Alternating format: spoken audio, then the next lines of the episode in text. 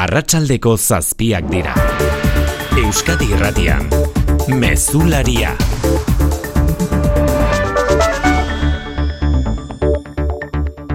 Arratsalde honon guztioi milioika asko dira hogeita amaseiko golpe militarrak eta Frankoren diktadurak eragindako biktimak dena komenduna izan ditu gaur Espainiako gobernuak Madrilen memoria demokratikorako legea indarrean sartu eta antolatu duen lehen omenaldi ekitaldian. Lege horrek gaurko eguna urriaren hogeita amaika izendatu du, mila bederatzen da hogeita amaseitik girogeita emezortzera bitarte kalte fisiko eta morala jasan dutenei aitortza egiteko.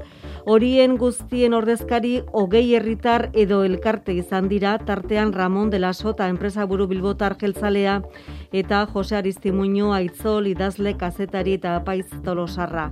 Madrilen egin den ekitaldiaren atarian, aitzol azpiro zenideak adirazi du lehen da bizion hartu dela lege bidez euskal kultura eta hizkuntza jazarriak izan zirela. Eta kontuan hartu beharra dago, e, lehenbiziko aldiz, estatu mailako lege batek aitortzen duela, Euskaldunak errepresaliatuak izan ginela, soilik geure hizkuntza hitz egitegatik eta euskal kultura bera ere e, erreprimitu izan zala. Eta itzol azpiroze gogoratu du oraindik ez dela agertu Jose Aristimuñoren gorpua uste zuten Hernanin egongo zela, baina arantzadik ezin izan du baiestatu hori horrela denik.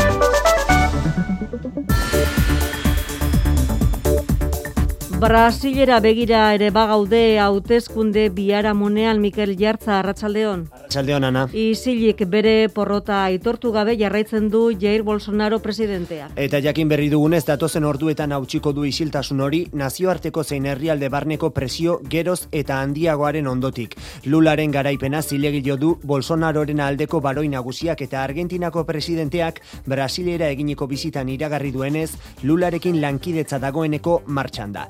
Lulak gaur bertan hitz egingo du Joe Biden presidente estatu batuarrarekin. Vatikanoak Fernando Prado Ayuso berrogeita amairu urteko klaretiarra izendatu du Donostiako gotzain aitortza egin die Elizati kanpoko eragilei eta etorkizunari begira Elizabarneko erronken aurrean sentitzen duen ardura nabarmendu du. Udaletxeetan, enpresetan, komunikabideetan, jende asko egiten ari dena oso lan handia gizartearen zerbitzurako. Oso mugatua eta txikia sentitzen naiz ardura honen aurrean, baina konfidantza osoz jartzen naiz jainkoaren eskuetan.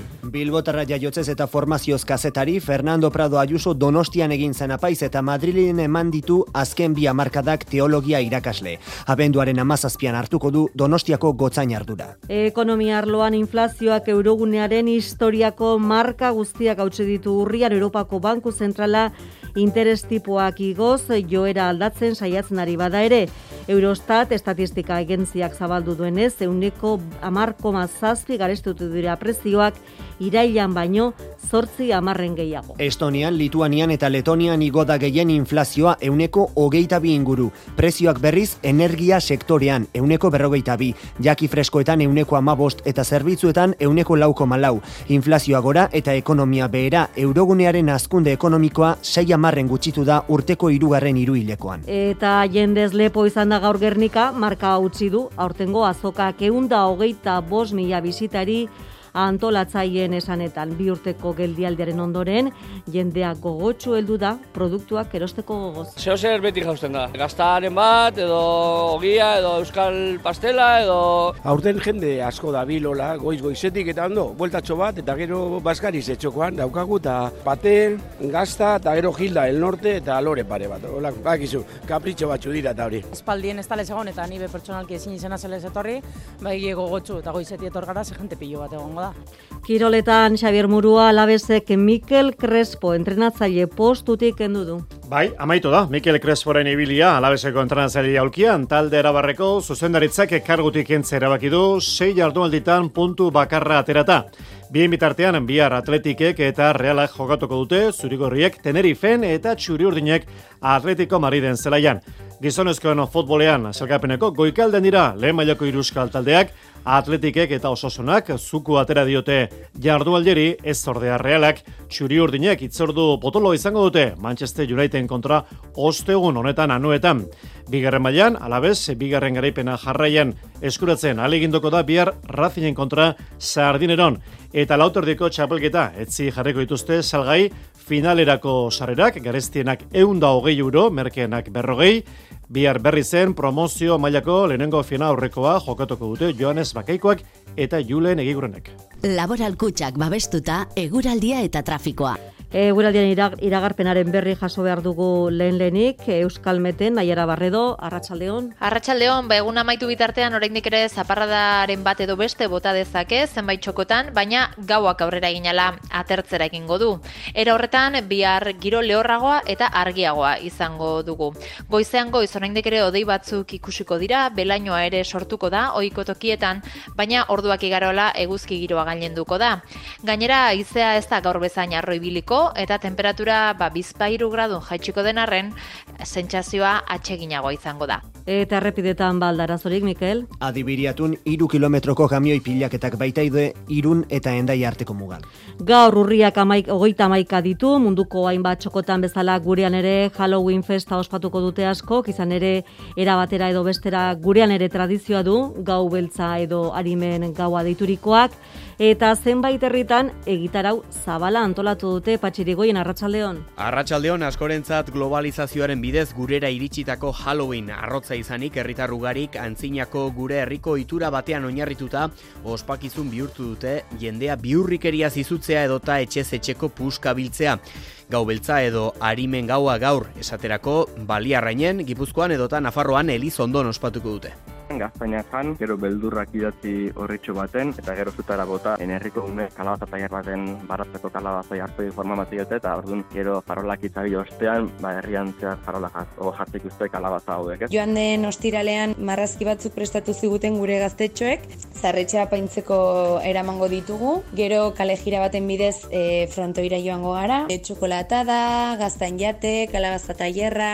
Beraz, beldurrak paper batean idatzita dagoeneko eta gaztainak danbolinean erretzeko gertu, kalabazetan begiak eta sudurrak zulaturik kandelak piztuko dituzte laster herri askotan, nahi duzuen eran deitu Halloween gau beltza edota arimen gaua ospatzen.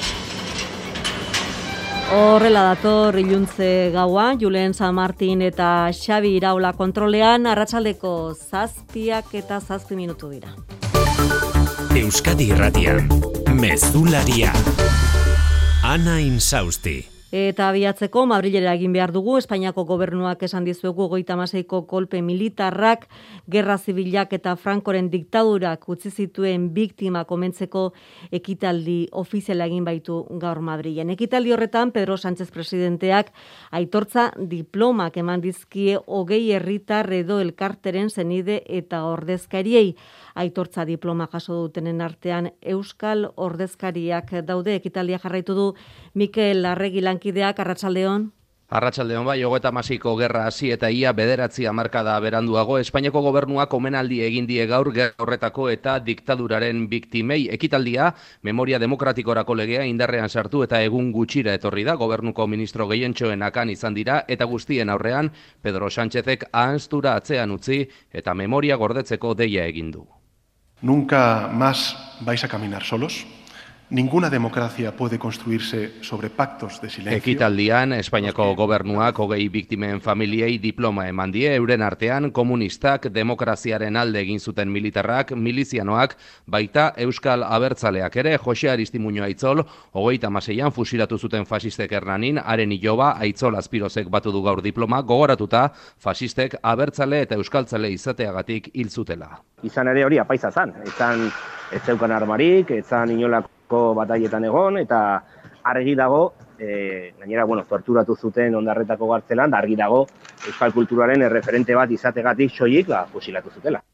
Aitzolekin batera, Espainiako gobernuak Ramon de la Sota enpresaburu jeltzalea omendu du, biak PNV-ko kide ezagun ziren neurrian, Aitor Esteban izan da, gobernuko bi alderdietatik kanpo omenaldian parte hartu duen ordezkari bakarra.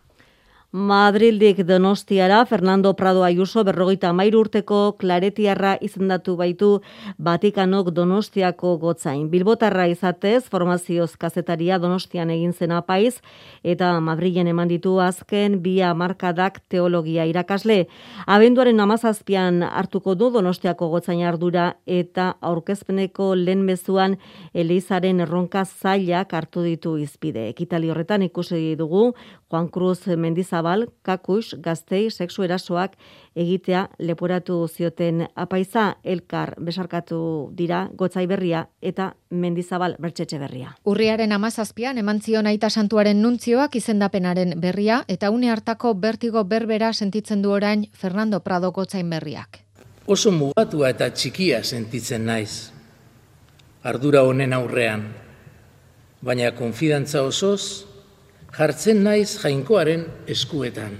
Lehendabiziko agur mezuan Gipuzkoako Eliztarrei gertutasuna adierazi nahi izan die eta Elizatik kanpo ere zabaldu nahi izan du aitortza. Udaletxeetan, enpresetan, komunikabideetan, jende asko egiten ari dena oso launa, laun handia gizartearen zerbitzurako. Beraz, ba, nik eskertu nahi dut hori Elizak dituen erronka zailei aurre egiteko berriz iparrorratz Vatikanoko bigarren kontzilioa izango duela aurreratu du. Fernando Prado klaretarren argiltalpenen zuzendari da gaur egun Madrilen teologia irakasle ere bai, Donostian bost urte egin zituen Mariaren bihotza ikastolan irakasle eta parrokian apaiz gero. Aurkezpen agerraldian ongi etorria eman diote Otsailetik Elizbarrutiko administratzaile aritu den Francisco Pérez Iruñeko gotzainak eta Juan Mario Laskoaga Donostiako bikario nagusiak, txaloz, aretora bildu diren bikario artzipreste eta gotzaitegiko ordezkarie. Komunitate bat gara. Denon azkundearen eta garapenaren alde egiten dugulan. Inorratzen utziko ez duen lur berdearen alde. Mila behatzi da berrogeita meretzian, ingurunea eta horren aurrerapena eta etorkizuna bultzatzeko asmoarekin jaio ginen. Orain mundua da, hori egiten jarrai dezagun nahi duena. Laboral kutsa, banka kooperatiboa, bada beste modu bat. Eskapino Ballet Rotterdam konpainiak Casablanca ikuskizuna aurkezten du. Kursal estenaren eskutik. Zinemako klasiko oinarri hartuta, Ed Bube koreografoak irudimenez betetako antzerki mundua sortzen du. Errealitatea eta fantasia nahasiz. Eskapino Ballet Rotterdam, lehen da biziko aldiz Donostian, azaroren seian Kursal Auditorioan. Sarrerak salgai kursal.eus webgunean. Ertzainak jaio eta ertzainak bukatu. Abenduaren amazazpian beken. Sarrerak salgai ertzainak.eus webgunean. Azkenak gure alde. Ertzainak jaio eta ertzainak bukatu. Eite beren eskutik. Euskadi Irratia. Brasilgo hauteskundeen bieramunean bere porrota aitortu gabe jarraitzen du Jair Bolsonaro presidenteak. Isilik dago, inolako adirazpen publikorik egin gabe, baina gero eta presio handiagoa du aitortza egin dezan Bolsonaro baino azkarrago ibili da Alberto Fernández Argentinako presidentea. Brasilera egin du bisita, Lula zoriondu eta bi herrialden arteko lankidetza martxan jartzeko konpromisoa hartu dute. Sao Pauloragoa Zarantzi Padilla EITBren bidali berezia Arratsaldeon. Arratsaldeon, Brasilen Jair Bolsonarok porrota onartzeko zain jarraitzen dute herritarrek edo behintzat zerbait esatea hauteskunden emaitzen inguruan Lula da Silvak Bolsonarok baino 2 milioi boto gehiago gehiago eskuratu zituen, baina hautagai ultraeskuindarrak atzotik ez du adirazpenik egin eta ez du inor ikusi nahi izan. Bolsonaro la albora da jauregian sartu zen gauez, Brasiliako presidenten egoitzan eta goiz oheratu zen eta ez zuen ministroekin hitz egin eta gaur goizean bere bulegora joan da plan alto jauregian. Bere aliatuek bai onartu dute lularen garaipena eta une honetan presioa egiten ari omen dira Bolsonaro kagerraldiren bat egin dezan. Zer egingo duen Bolsonaro oraingoz misterio bat bada ere emaitzak inpugnatzeko tartea estua da. Bere alderdikideek adirazi dute hauteskundeetako emaitza subiranoa dela eta oposizioa izateko pres daudela. Bien bitartean hemen Sao Paulon atzoko festa eta ospakizunen ondoren Lula da Silva presidente hautatuak Argentinako Alberto Fernández presidentaren bisita jaso du. Testu inguru horretan Alberto Fernándezek azpimarratu du Lula 2023ko urtarrilaren bate batean Brasilgo presidente gisa onartzeak Amerikar kontinentea berriro batzen lagunduko duela.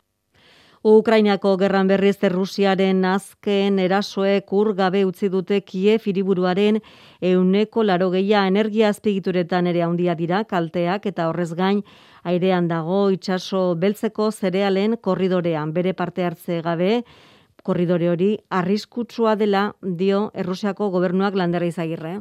Errusiak ez du itxaso beltzeko zerealen garraioa baimenduko bere ikuskaritza gabe ala adirazi du nazio batun erakundean duen enbaixadoreak. Istanbulgo itunetik ateratzea erabaki zuen Moskuk larun bateko dron erasoaren ostean eta zerealen korridorea ez dela segurua ohartarazi du gaur Dimitri Peskov gobernu bozera maleak. Arriskuak arrisku amabi ontzi atera dira astelen honetan Ukrainako portuetatik hauetako bat Etiopiara nazio batuen elikagai programaren barruan bada nazio batuak eta Turkiak akordiora bueltatzeko eskatu diote Errusiari. Itxaso beltzetik gertu, Errusiako armadaren misil bat erori da Moldabian Ukrainako aire defentsak eraitsi ondoren. Berrogeita lau misil bota dituztela dio baina kalteak handiak dira azpiegitura zibiletan. Kiefen bertan ur ornidura gabe geratu da herritarren euneko lauro geia eta ordu honetan hauetako erdiei berrezarri diete zerbitzua. Herrialdeko amar eskualdeetan energia zarea izan du jomuga errusiak eta argindar etenak gero eta oikoagoak dira. Ego Korean izandako tragediaren inguruan bien bitartean, Halloween festan izandako eriotzak ekidin zitezkela uste dute biktimen familiek eta polizia egin dute gertatutakoaren erantzule. Aurre ikuspen falta leporatzen diote gaur hasi dira eunda berrogeita amalau biktima horien lenileta kolatzurkia eite beren berri maila asiaki aldean arratsaldeon. Kaixo gaur aserrea da nagusi bizirik atera direnen eta seniden artean poliziak horrelako zerbait gertatzeko arriskoa aurre ikusi behar zuela salatzen dute. Izan ere larun batekoa Halloween ospakizuna eta pandemiaren hasieratik e, izan duten musukorik gabeko lehen festa handia izanik argi zegoen jende pilaketak izango zirela.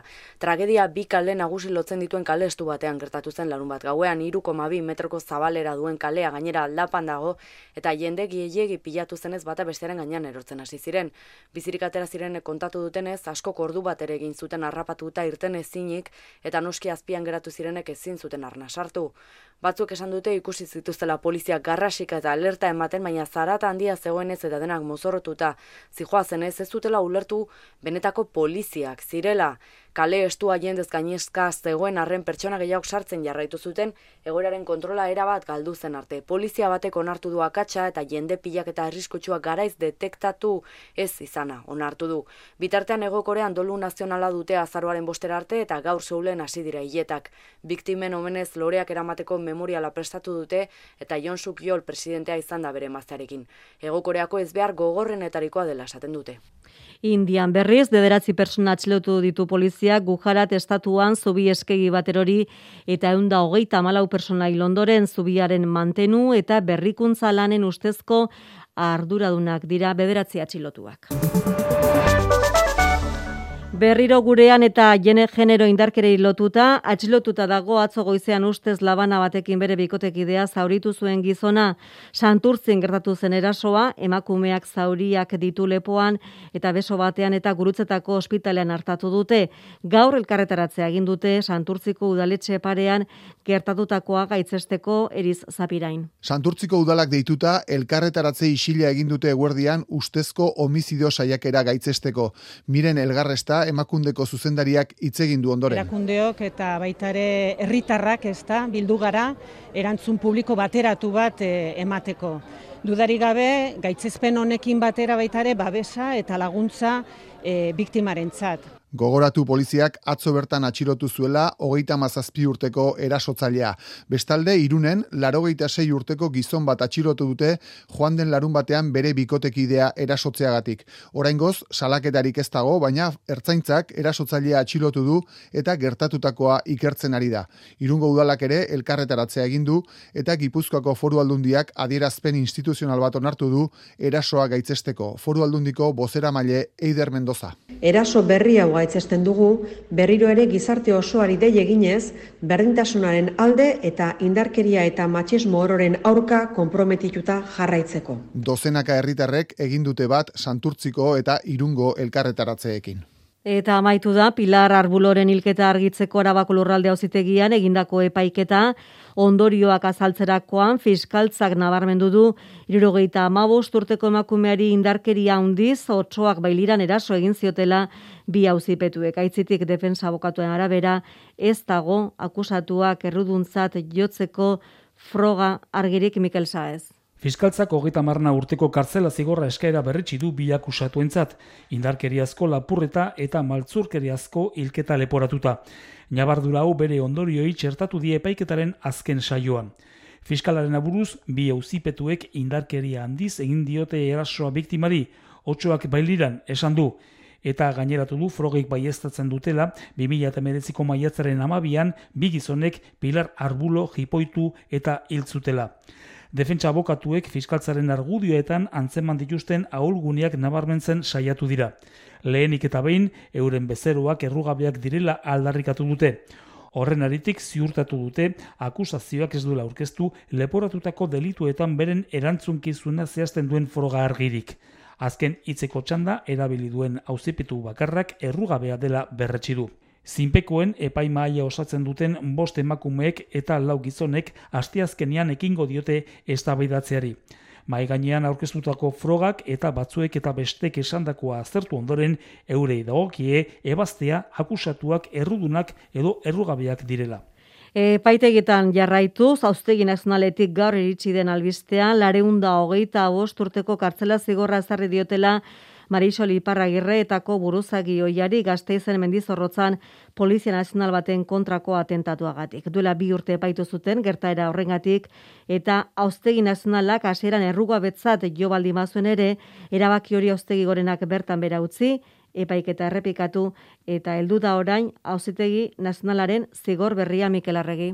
Bai, lehenengoan absolbitu egin bazuen ere, hauzitegi nazionalak epaiketa errepikatu eta lareun eta hogeta sei urteko espetxe zigorra ezarri dio Marisol Iparragirreri, mila beratzireun eta larogeita bostean mendizorrotzan jarritako bomba auto batengatik. Iaz, kasu honegatik zigortzeko adina froga ez zeudela ebatzi zuen epaimaiak, baina gorenak eskatuta epaiketa berriz egin behar izan dute, eta oraingoan bai, hauzitegi nazionalak dio, egun horretan estanda egin zuen kotxeko volantean, Iparragirreren atzmarkak aurkitu zituztela eta lekuko batek ere arabako, arabako mandoko kide gisa identifikatu zuela. Hau horrela, hogei hilketa saiakera delitu frogatutzat eman ditu epaimaiak, baita agintedunaren kontrako atentatu eta ondamen delitu bana ere, hau da, 2008an Frantziak Espainiaren esku utzi zuenetik iparragirrari ezarri zaion zigorrik handiena bederatzi epeiketen ostean zazpireun eta laro eta amairu urteko zigorra pilatzen du etako buruzagi izan dakoak.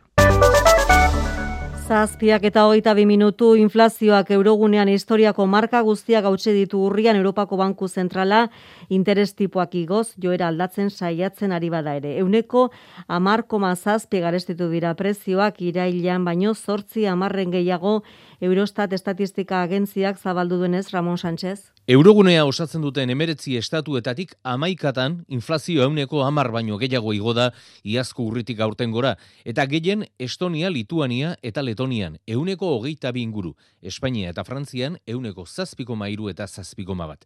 Euroguneak ez du inoiz alako inflazio alturik izan, eta azpiko inflazioarekin gauza bera gertatu da. Bi amarren igo da, irailetik urrira, euneko bostera iritsiz.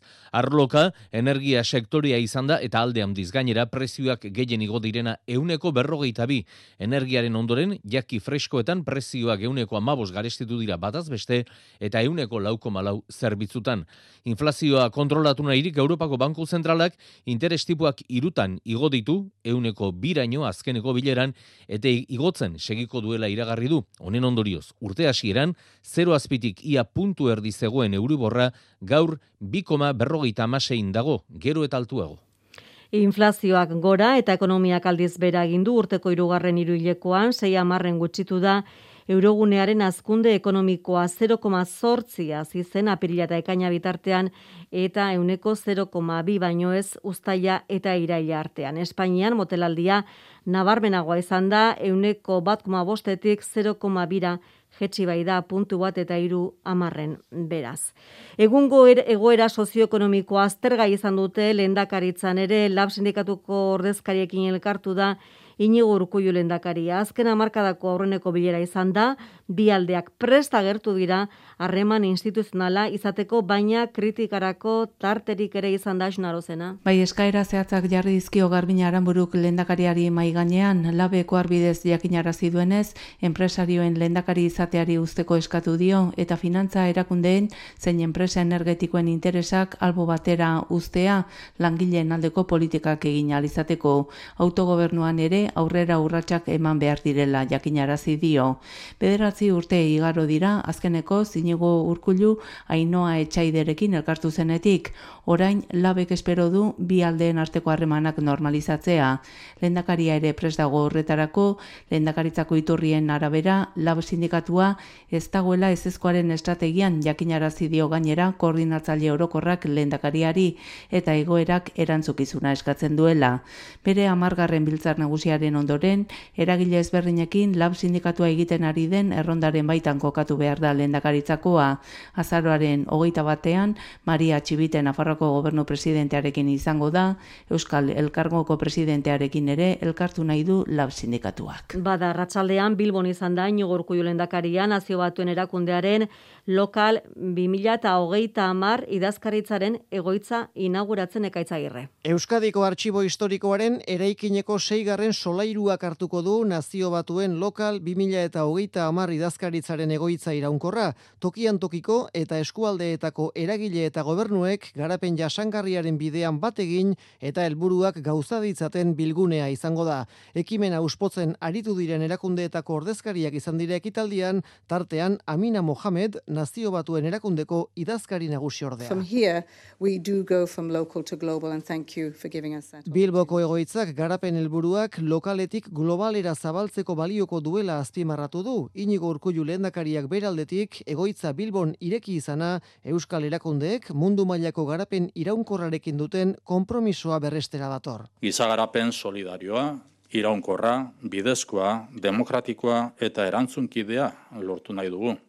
Horregatik eta horretarako, hogeio eta mar agendak dakarren interpelazio eraldatzeileari erantzun positiboa eman behar diogu. Hori da gure ongietorria eta hori da gure konpromisoa. Inaugurazio ekitaldian izan dira Jose Manuel Álvarez Espainiako atzerri ministroa eta Juan Maria Burto Bilboko alkatea ere.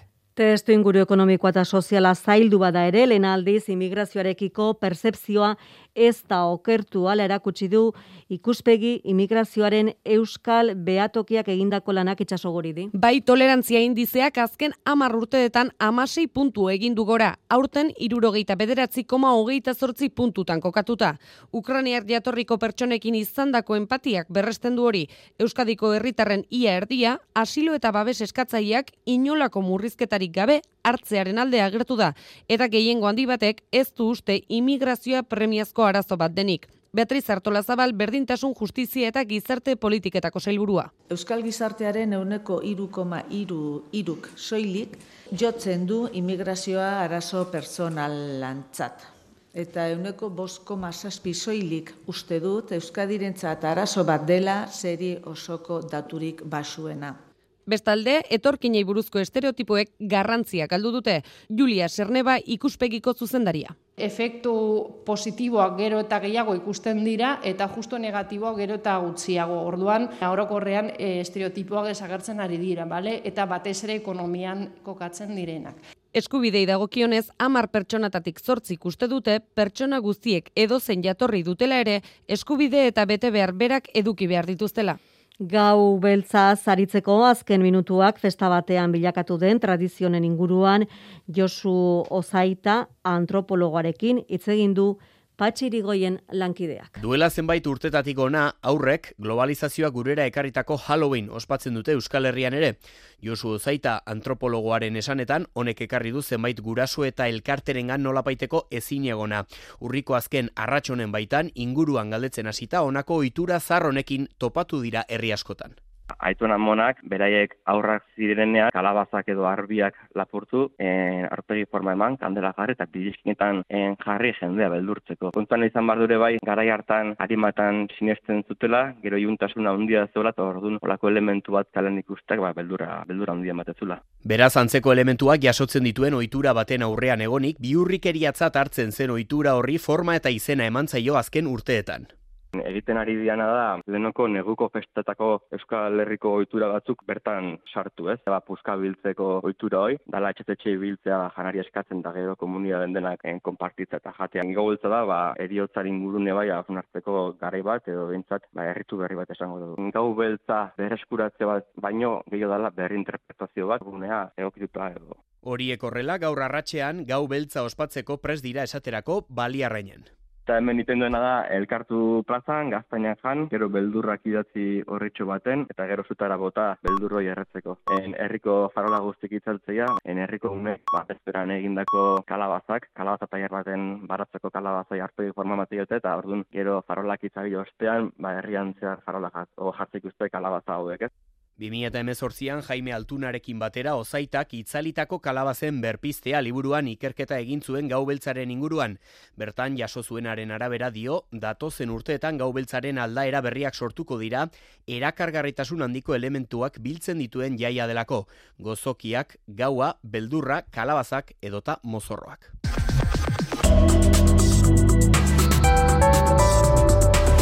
Euskadi irratian, eguraldia eta trafikoa. Errepiden inguruko informazioa lehen lehenik, Marian Beitela Rangoiti, Arratxaldeon.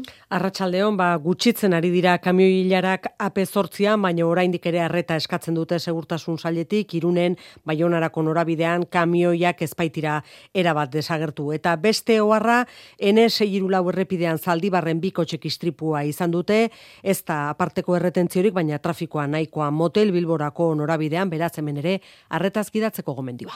Eta eguraldian iragarpenaren berri, Euskalmeten Naiara Barredok. Ba, egun amaitu bitartean oraindik ere zaparradaren bat edo beste bota dezake zenbait txokotan, baina gauak aurrera eginala atertzera egingo du.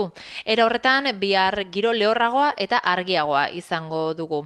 Goizean goiz oraindik ere odei batzuk ikusiko dira, belainoa ere sortuko da ohiko tokietan, baina orduak igarola eguzki giroa gailenduko da. Gainera haizea ez da gaur bezain arroibiliko eta temperatura ba bizpairu gradun jaitsiko denarren sentsazioa atseginago izango da. Mesularia, gertukoak. Urriaren azken astelen honetan Gernikan eguna handia izan dute gaur azoka eguna Euskal Herriko hainbat herritik hurbildu dira berriz ere nekazari artisau baserritarrak produktuen salmentarako 300 postu baino gehiago jarri dituzte ederkarrero.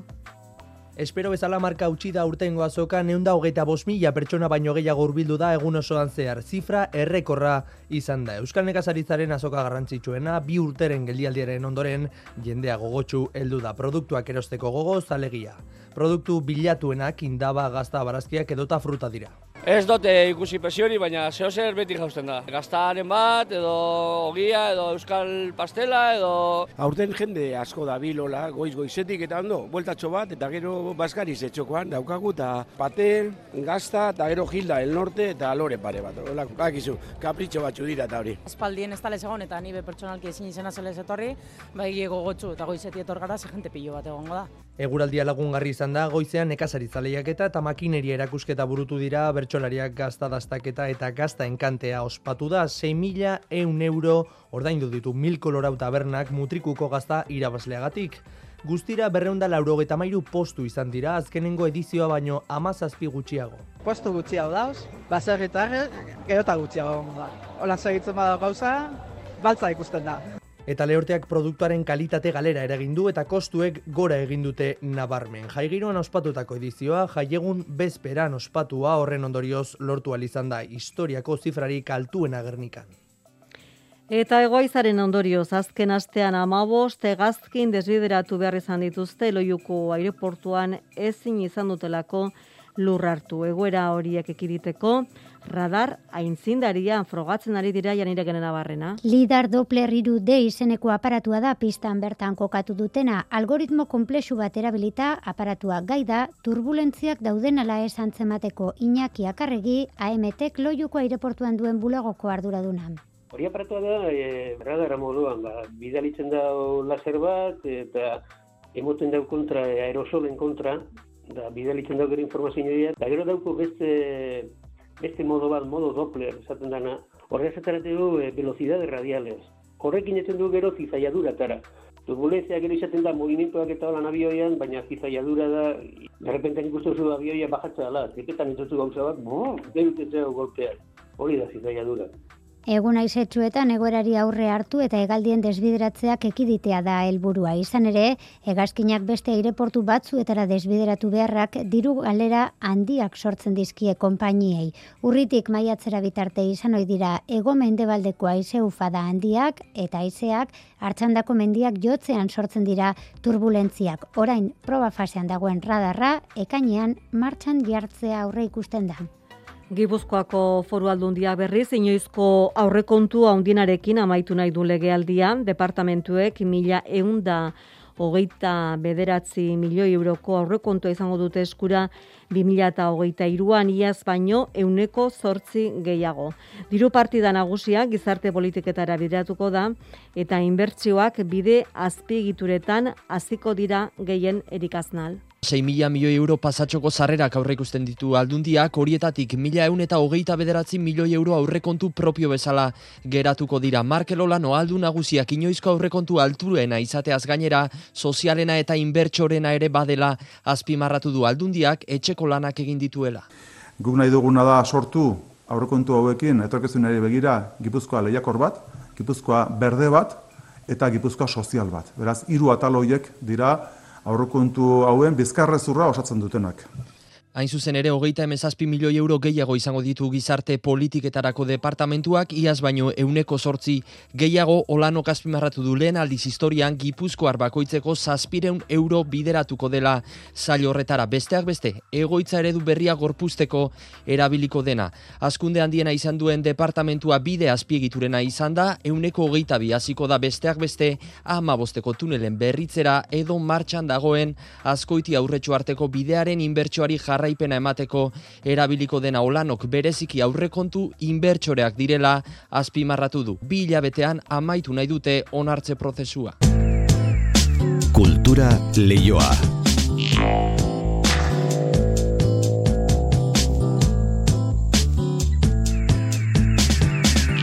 Donostiako fantasiazko eta beldurrezko astean Halloween gaua ospatuko dute gaur amaika terrietan hasita hiru film emango dituzte antzoki zarreko pantalla antartean Yes Francoren Mondo Kanibale.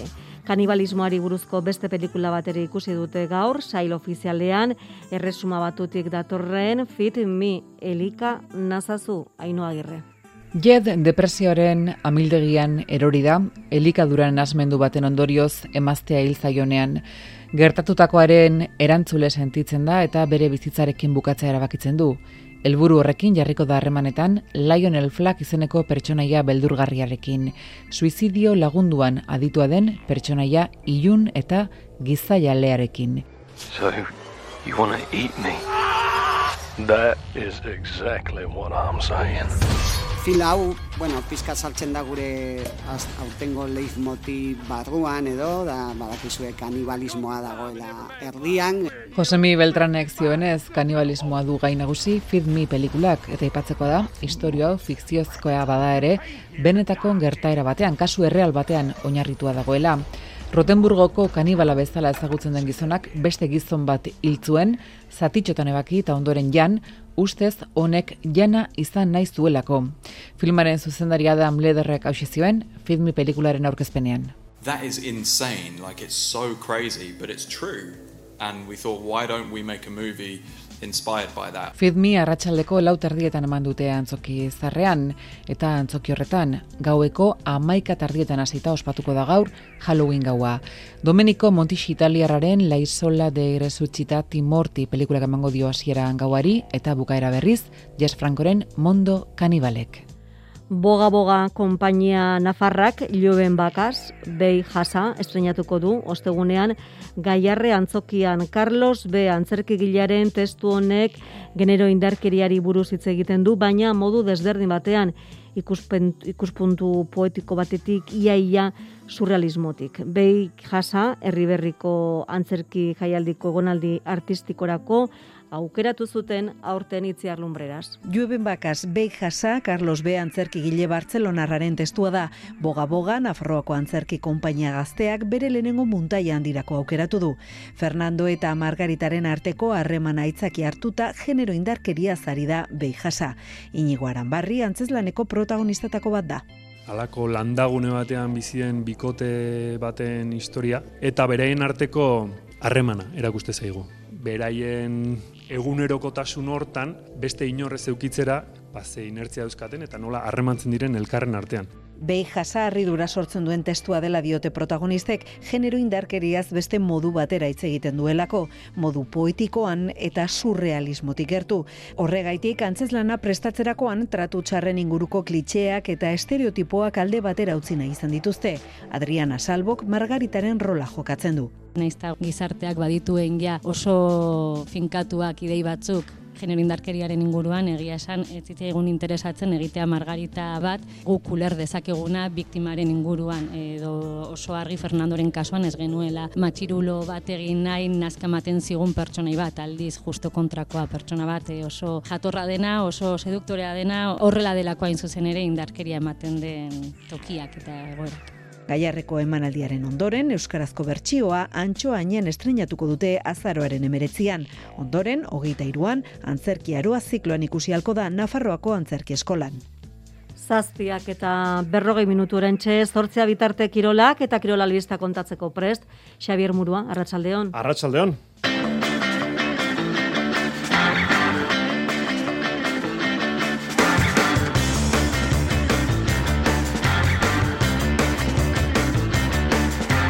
Amaitu da Mikel Cresporen ibilia alabeseko entrenatzaile jaulkian, talde erabarreko zuzendaritzak ekarguti kentzea erabaki du, sei jardualditan puntu bakarra aterata.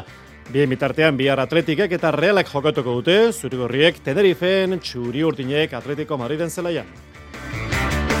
Gizonezkoen futbola, salkapeneko goikaldean dira lehen mailako iruzkal taldeak, atletikek eta ososonak zuku batera diote jardualderi ez ordea realak.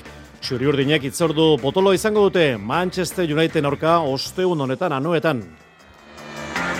Bigarren maila, alabez bigarren garaipena jarraian eskuratzen ahal egindoko da bihar razinen aurka sardineron. Eibarrek etzi jokatuko du lugoren aurka ipuruan. Lauterdiko txapelketa etzi jarreko dituzte salgai finalerako sarrerak. Garestenak egun da hogei euro, merkeenak berrogei. Bihar berri zen, promozio mailako lehenengo final aurrekoa jokatuko dute Joanes Bakaikoak eta Julen Egigurenek. Eskubaloian bidazoak erronka latza izango du bihar Alemanian, Fusche Berlin, Bundesligako lideraren kontra jokatuko du talde irundarrak Europako ligako partidua. Eta errikirolak izar berriak urrezko aizkolarien txapelketako finala, bihar urnietan, eta idiprobak gaur aiako azken jardualdeak. Entzuleok, Arratxaldeon, emakumezkoen futbol ligan, gaurko berriak, alabesek Mikel Crespo kendu du entrenatzaile postutik. Talde arabarrak puntu bakarra lortu du jokatutako sei partiotan. Egoera okerorrek eragindu kargo gabetzea. Mikel Crespo 2008ko txaila hartu zuen, talderen ardura, bere esanetara lehen maileran igozen alabez, aurreko demoraldian ondo eutxizio mailari, baina demoraldionetan talde geztu bat bideo nahi izan. Alabeseko zuzendaritzak eskerrak eman dizkio Mikel Crespori talde egindako lanagatik. Gogora ezagun taldera barrak etzi ligako partidua jokatuko duela. Levanteren zelaia, arratsaldeko zazpitan, Raul Jaen Cresporen laguntzaileak hartuko du kargua. Irailan epaileen uelagatik bertan bera geratutako lehenengo jardualdia, jokatuko da bihartik ostegonera bitartean, realak eta atletikek bihar izango dituzte, euren itzorduak, txuri urdinek atletiko mariden zelaian jokatuko dute, lauretan, salkapeneko irugarrena, eta bosgarren aurrez aurre, Natalia Arroyo relako entrenatzaileak esan dunez, aurkari gogorra izango duten arren, bere taldea egora honean dago. Atletikek Tenerifeen jokatuko du, bihar arratsaldeko seietan, aurkariak, granadillak, zazpi puntu ditu, atletikek baino iru gehiago, iraia iturregi, atletikek kontranatzaileak, hausnarketa haus egin du, bere taldeak egin beharreko jokoren inguruan. Baloratu behar dela zein momentutan egin behar den joko zuzena, ze haiek e, horretan oso eroso sentitzen dira eta oso jokalari onak dituzte e, ba, bueno, goiti jokatzeko, joko zuzenean, dueloetan, oso agresibidade handiko jokalariak, eta legindu beharko garela, ba, bueno, joko zuzen hori, e, joko kombinatibo batekin e, ba, bueno, e, partekatzen. Uste baino egora okerragoan da salkape nagusian talde zurigorria, atzetik hasita hirugarrena egia da ordea, egutegi gogorra izan dola taldeak, Barça, Real Madrid, Levante eta Atletico Madrid bestea beste izan dira aurkariak. Nik taldea e, oraingo sondo ikusten dut motivazio aldetik, baina egia da ez dala erraza, horregaitik askotan kalendarioak garrantzitsuak dira. E, ez da bardina e, ba, bueno, kale, aurtengo kalendarioa suertatu, pasan urtekoarekin konparatu. Gizonezkoen futbol ligan maila nagusian gaur amabigarren jardunaldiko azkeneko neurketa jokatuko dute Elxek eta Getafek gaueko bederatzietan Euskal Taldei dagokienez atletikek eta ososonak etekin edere jote jardunaldiari biek irabazi dutenez, aurrera pausa eman dute salkapen nagusian. Aitzitik realak ligako bigarren partidua jarraian galdu denez, txuri urdinek postu bat egin dute atzera, atzoko orkariak betisek aurre hartu baitio. Anoetako partiduko gora berak bildu ezkigo, Jorander da dauzolankideak. Betiz da realaren mamurik handienetako bate. Manuel Pellegriniren taldeak neurri hartua dio Imanolenari. Neurketako azkenen minutuek ilundu dute donostiarren gaua izan ere, txuri urdinek lortu dute jokoan gailentzea. Baina golak dira futbolerako gako eta bisitariak izan dira atea zulatu duten eh, bakarrak. Juan Cruzek egin du lehen gola lauro gaita eh, minutuan eh, Betisek aritzelustondoren utx bat probestu du markagailuan aurre hartzeko. Uraxe izan da lehen kolpea eta handik ez sortzi minutura jaso du bigarrena. Realaren erasoko jokaldi baten ostean kontra erasora egin du betisek utx eta bikoa eginez. Borja Iglesi izan da golegilea lauro gaita garren eh, minutuan.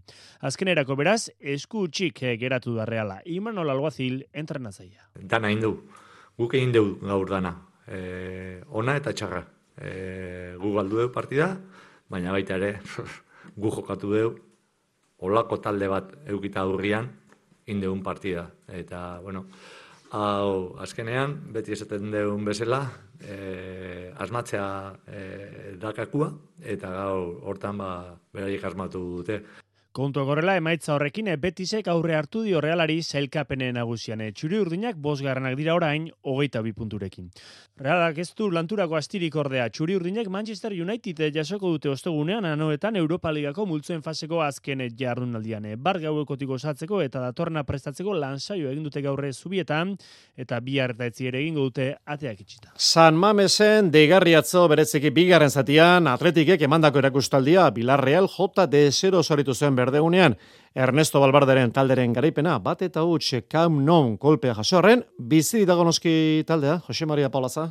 Zailkapenean pare-parean dauden bi taldeen artean askotan nabardura txikien baitan egoten dira partidak, baina nabardura horiek ez, ispiritu menderakaitza da. Atletikek erakutsi duena, gaur bereziki bizkaiko prentsaren ustez partida bere aldera joateko arrazoia. Atletik Villarreal, Balberderen ustez erabakigarria izan zen presionatzeko orduan bere taldeak eginiko aldaketa eta bigarren zatiko lehen amar minutuetan taldea sarriago iritsi zen aurkariaren atera lehen zati osoan baino. Eta gola ere tarte horretan, bigarren zatiko amabosgarren minutuan Iñaki Williamsek bere bosgarrena liga honetan. Balberderen ustez, garaipenak balioa handia dauka, Villarreal orpo-zorpo da bilen aurkaria delako, eta noski, atletik bolada makurrantzian zelako. Si habíamos marcado este partido porque... Garrantzia zuen partidak, lau jardunaldiz irabazi ezinek ginelako, gure parean zebilelako Villarreal, eta gure azkeneko partidan, nabarmen galtzaile izan ginelako.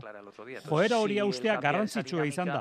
Ez genuen horrela segitu nahi. Importante, ¿no? El rebelarte contra esa situación que ahora mismo, eh, pues bueno, no queríamos que se prolongara. Talde osoaren jarduna gorote edo horrelakoetan, baina bereziki gizon bat aipatu dute gaur, eta askotan aipatu izan da atletiken historian eta futbolaren historian. Raul García, bere lana, hogeita amasei urte, asiratik zen aspaldiko partez, beti bezain gartxu eta kementxu, eta urreko urrearen balioko asistentzia eman zion Williamsi. Bueno, atletikek Katarko mundialaren aurretik zer dauka, ostiralean Gironan jokatuko du. Etzi sortzi, Valladolizen kontra samamesen, eta hilaren amairuan kopakoa altziran. Eta osasonaren inguruan, duela aste batzuk sortutako zalantzak usatu dira azkeneko hiru partiotan zazpi puntu aterata, sadarren azken bi norketak irabazi ditu jago barasateren taldeak, amabi jardualditan hogei puntu. Bide honean beraz, osasuna atzo Valladolid eroso hartu zuen mendearen txeko taldeak bi eta huts, berezita eskuratu zituen hiru puntuak hasi eta bukatu zelaia nagusi etxeko taldea. Jago barrasate gustora atzo zelaian ikusiotakoarekin. E, bueno, gustora ez, e, partio garrantzitzu esan gutako, nik uste gauzak ondo indogu zela, e, lehengo zatitxik ja ikustezan taldi eroso eta, eta bueno, bi gol sartzik be konfizantzi moten dutzu eta hortik aurrean nik uste partio on bat indogu lez. Oso gustora hoi puntura heldu gazelako be bai eta bueno, ia holan jarritzen dugun eta paroi baino lehen, ba, bueno, puntu gisa pilatu aldo zen. Aimar Oroz, Aratzuriko gehi urteko erdilaria entzuen behar dugu, atzo amaikakoan, ondo jogatu zuen gainera, bere ustez taldea egoera honean da. Egora on, onan gaude, konfiantza handiarekin, ongi egon gara baloiarekin eta baloirik gabe, eta hori, e, jarraitu behar dugu aurrera urrengo partiduetan. Urrengo partidua ipatu du Orozek, urrengo leia zeltaren kontrako izango da balaido zen, datorren larun batean, arratsaldeko seiterdietan. Bigarren maila, gaur amairugarren jardualdiko azken partidua jokatuko dute Levantek eta Gijongo Esportinek, gaueko bederatzietan, eta amalaugarren jardualdia ate joka, bihar labesek, Razinen kontrako izango du Sardineron arratsaldeko seiterdietan. Mendizorotzan, obiedori irabazita, bihar beste inbeste egiten aleginduko da talde gazteiztarra. Bitor La Guardia, espaldiko partez, lehenengo aldiz de honetan deialdian dago. Eibarrek etzi jokatuko du Lugoren kontra ipuruan, atzote moraldiko bigarren garaipena lortu zuen etxetik kanpo. Talde Ibartarrak Malagan gustora egindako landarekin gaizke garetan. Bai, behar genuen etxetik kanpo irabaztea, azkenengo bi jardunaldi dan zu partidu irabazi eta gaur ba, oso partidu garrantzitsua san guretzat eta ba, bueno, oso posik ez. Taldea kriston lan egin du, hemen hiru puntuak ateratzeko eta ba, bueno, oso posik bazetzea ez. Etxetik kanpo ondo defenditu behar da, gaur baloi gutxiago eduki gehiago eman diogu arerioari eta piskatatzean atzekaldea sendotu dugu, eta, bueno, ikusita azkenengo partidutan etxetik kanpo ba, atzekaldean euki ditugun arazoak, ba, gaur modu ezberdinean jokatu dugu, eta ondo atera da, eta posik horregatik, ez? Kirol tartea, lanerdiak eginda, orain pilota, ezpide. Auterdiko txapelketako finalerdiak erabakita asperen erabateko nagusitasuna ikusi dugu, final laurdenetako ligaskan baiko etxeko bi pilotariak unai laso eta Jorander Peña etxera joan dira. Fina aurrekoak hauek izango dira beraz, datorren larun batean, iruñean, labreten, Joseba Eskurdia eta Pello Etxeberri aurrez aurre, eta biaramunean Bilbon, igandean, Jokin Altunak eta Itorre Lordi jokatuko dute. Azpimaratzekoa, Altuna lautordiko txapeldunak, zazpigarren aldiz jarraian jokatuko duela lautordiko finalerdia.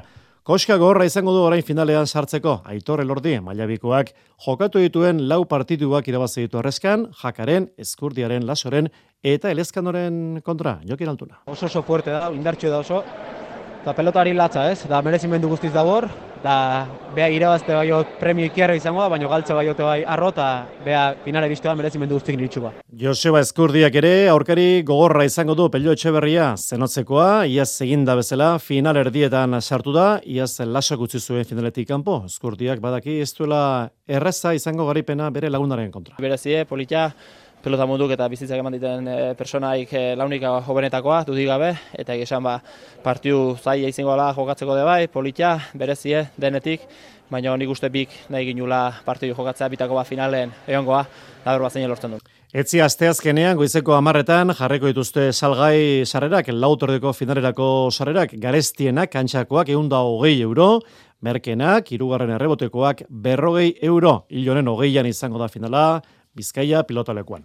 Hori maila nagusian eta bigarren mailan alegia promozio mailako lauterdiko txapelketan, fina aurrekoak ate joka baitere, berri zen bihar bakaikoak eta iguren bosgarrenak jokatuko dute, eta ostiralean izango da beste leia, amore bietan, salaberriaren eta espositoren artean. Julen egigurenek gaur gurean esan duenez, Joanes Bakaikoa espezialista da kaiola barruan, baina bera neorketa lehiatzeko gutxo. Joanes, ba, maia hontan errex eo oso ondo ibiltzean pelotai bada, e, aurro urtego, aurro urtego ere bada, eta aurten demostratzen ari da, ba, maia oso honin daola, ze, bueno, e, jokau ditun partioan agirazitu, eta gaina oso errex. Baina, bueno, en, bile ernin erite artego naiz, e, joan ez egon arte indu nahi behitu gabe, eta, haber, ba, bintzet kontra iteko, eta partidue borrokatzeko aukeriak egon.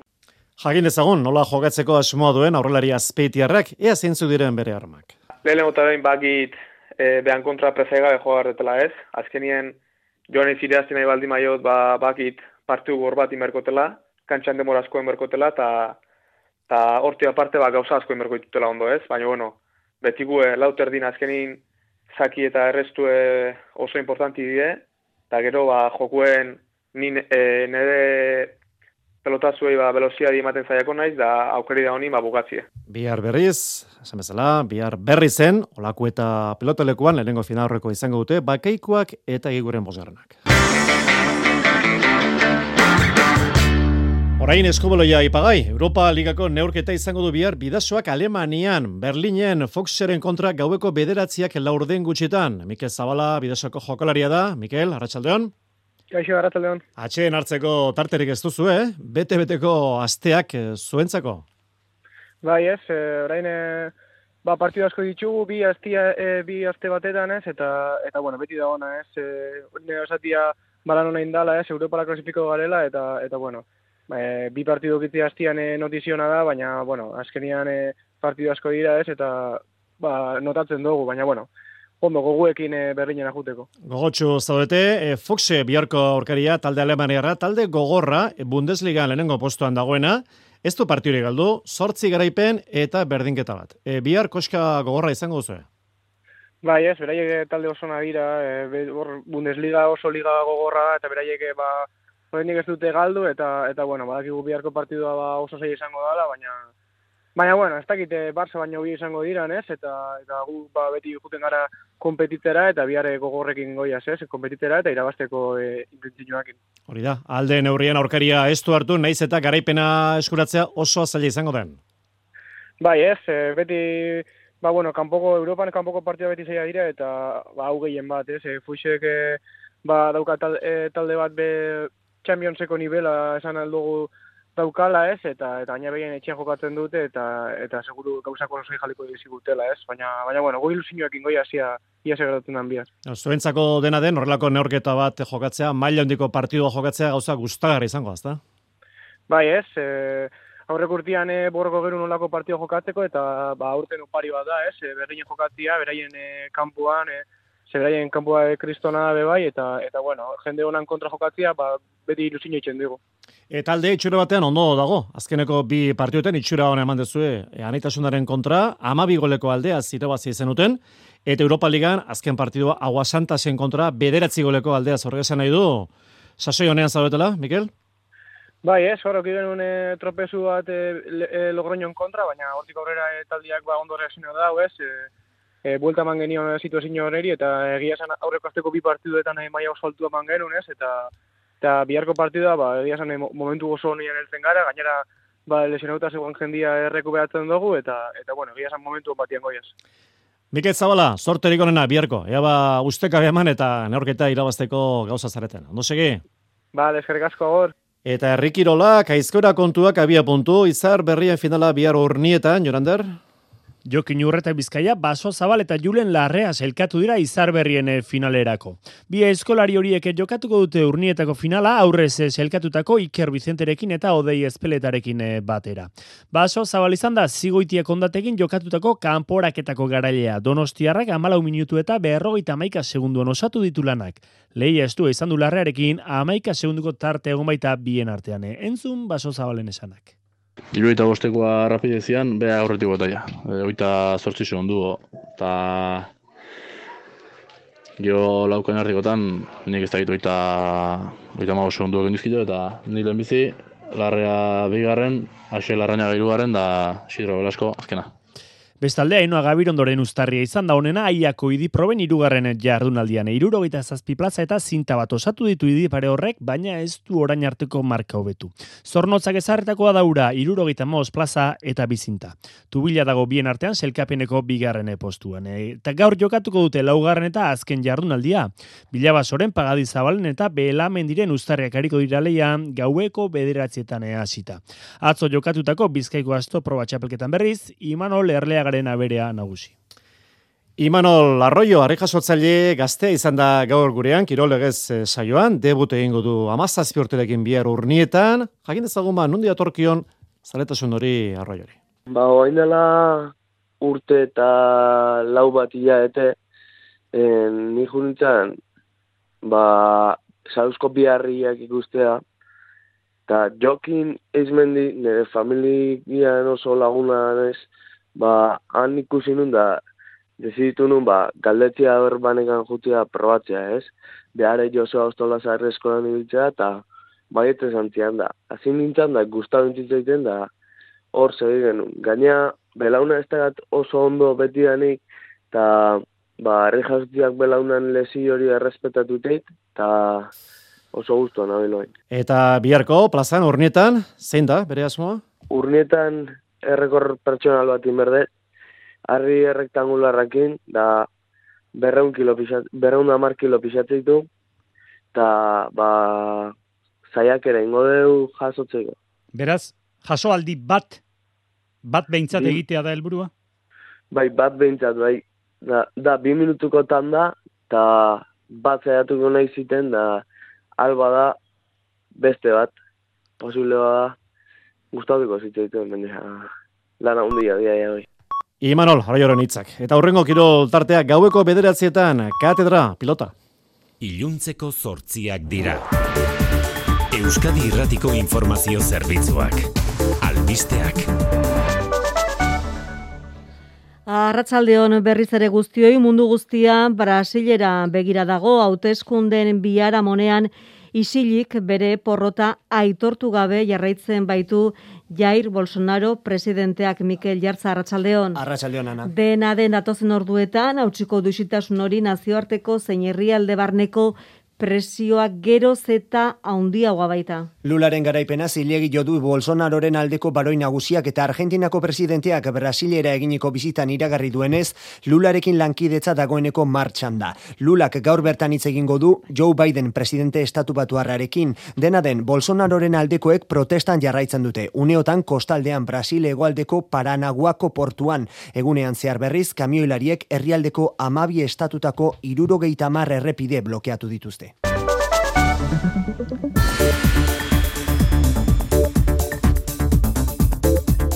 Eta bestalde milioika asko dira Estatu Espainiarrean eta atzerrian ogoita amaseiko kolpe militarrak eta Frankoren diktadurak eragindako biktimak. Dena komendu nahi izan ditu gaur Espainiako gobernuak Madrilen memoria demokratikorako legea indarrean sartu eta antolatu duen lehen omenaldi ekitaldian. Biktima guztien ordezkari hogei herritar edo elkarte izan dira tartean Ramon de la Sota enpresa buru bilbotar jeltzalea eta Jose Aristi Muño Aitzol idazle kazetari eta apaiz tolosarra. Madrilen egin den ekitaldiaren atarian, Aitzol Aspiroz senideak adierazi du lehen da bizi onartu dela lege bidez euskal kultura eta hizkuntza jazarriak izan zirela. Eta kontuan hartu beharra dago, e, lehenbiziko aldiz, estatu mailako lege batek aitortzen duela, Euskaldunak errepresaliatuak izan ginela, soilik geure hizkuntza hitz egitegatik eta euskal kultura bera ere e, erreprimitu izan zala. Vatikanoak Fernando Prado Ayuso berrogeita mairu urteko klaretiarra izendatu du Donostiako gotzain aitortza egin die Elizatik kanpoko eragilei eta etorkizunari begira Elizabarneko erronken aurrean sentitzen duen ardura nabarmendu du. Udaletxeetan, enpresetan, komunikabideetan, jende asko egiten ari dena oso lan handia gizartearen zerbitzurako. Oso mugatua eta txikia sentitzen naiz ardura honen aurrean, baina konfidantza osoz jartzen naiz jainkoaren eskuetan. Bilbotarra jaiotzez eta formazioz kazetari Fernando Prado Donostian egin zen apaiz eta Madrilen eman ditu azken bi hamarkadak teologia irakasle. Abenduaren amazazpian hartuko du Donostiako gotzain ardura. Inflazioak eurogunearen historiako marka guztiak hautsi ditu urrian Europako Banku Zentrala interes tipoak igoz joera aldatzen saiatzen ari bada ere. Eurostat estatistika agentziak zabaldu duenez, euneko amar koma zazpi garestitu dira prezioak irailean baino zortzi amarren gehiago. Estonian, Lituanian eta Letonian igoda gehien inflazioa euneko hogeita bi inguru. Prezioak berriz, energia sektorean euneko berrogeita bi. Jaki freskoetan euneko amabost eta zerbitzuetan euneko lauko malau. Inflazioa gora eta ekonomia behera eurogunearen azkunde ekonomikoa sei amarren gutxitu da urteko irugarren iruilekoan. Honen beste eguraldiaren berri eta errepiden berri jaso behar dugu, eguralditik hasitan biharko eguraldi argiagoa eta haizearen baretzea iragarri du Euskal Meten aiera barredo. Ba, egun amaitu bitartean oraindik ere zaparradaren bat edo beste bota dezake zenbait txokotan, baina gauak aurrera eginala atertzera egingo du. Era horretan bihar giro lehorragoa eta argiagoa izango dugu. Goizean goiz oraindik ere odei batzuk ikusiko dira, belainoa ere sortuko da ohiko tokietan, baina orduak igarola eguzki giroa gailenduko da. Gainera, haizea ez da gaur bezain arroibiliko eta temperatura ba, bizpairu gradun jaitsiko denarren, sentsazioa atseginagoa izango da. Errepidetan baldarazorik, Mikel? Bi arretagune abantzadan, Bizkaia 6 iruzazpi errepidean getxora bidean, auto bat errepidetik irten da, arreta beraz, gune horretan, eta zaldibarren N6 lauen bilbora bidean bi autokistripua izan dute eta ambulantzia bertan da. Zortziak eta ia bos minutu, gaurkoz besterik ez, etzi, asteazkenean itzuliko da mezularia, gau beltza edo harimen gau, ona pasa, etzirarte. EITB Zure komunikazio taldea.